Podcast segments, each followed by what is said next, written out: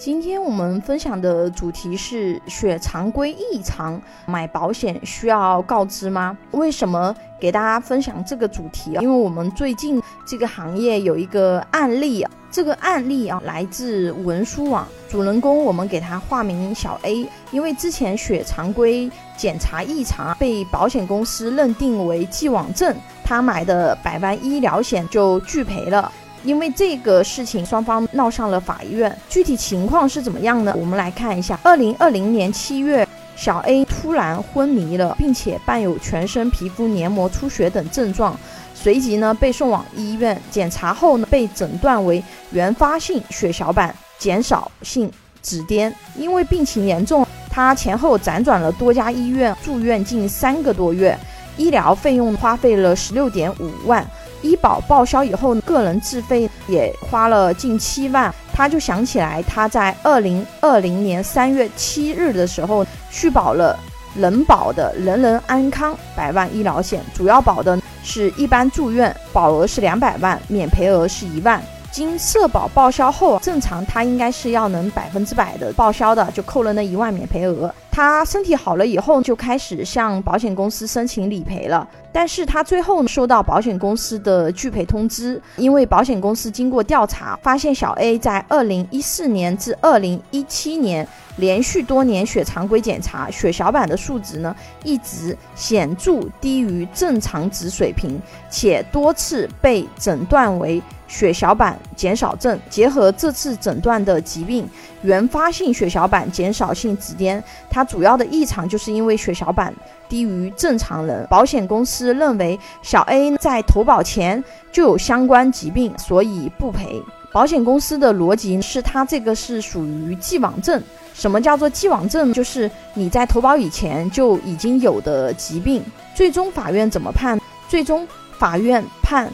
保险公司不能以既往症理由拒赔。法院判案的逻辑是什么呢？小 A 在投保时，他健康问卷里面问的问题是什么？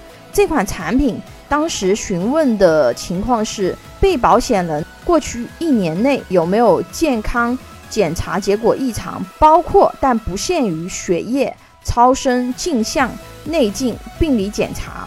小 A。他在这近一年并没有做这个血液检查，所以他健康问卷里面问到的这一条他是没有的。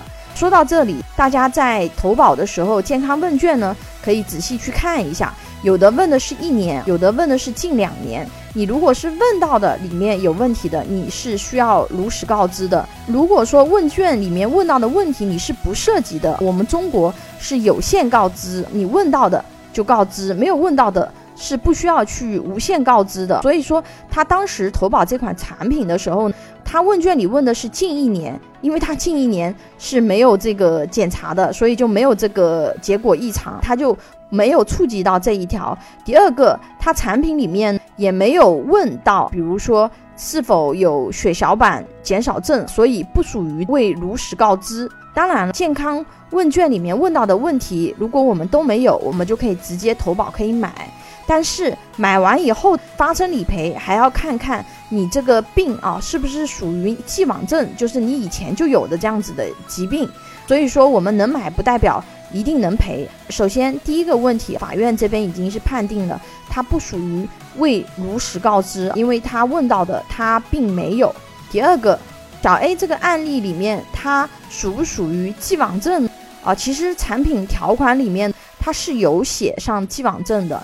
但是保险公司提交的投保人声明里面，虽然他有小 A 的签名，确认他在投保时阅读了产品条款、投保须知、特别约定等资料，但是根据投保流程的视频，产品条款的链接打不开，没有办法确认小 A 是否看到了既往症免责条款，所以说保险公司可能没有向小 A 履行免责条款的提示以及明确。说明义务，所以免责无效。结合这两点，法院认为保险公司拒赔缺乏事实和法律依据，所以法院不予支持，所以就全额理赔了。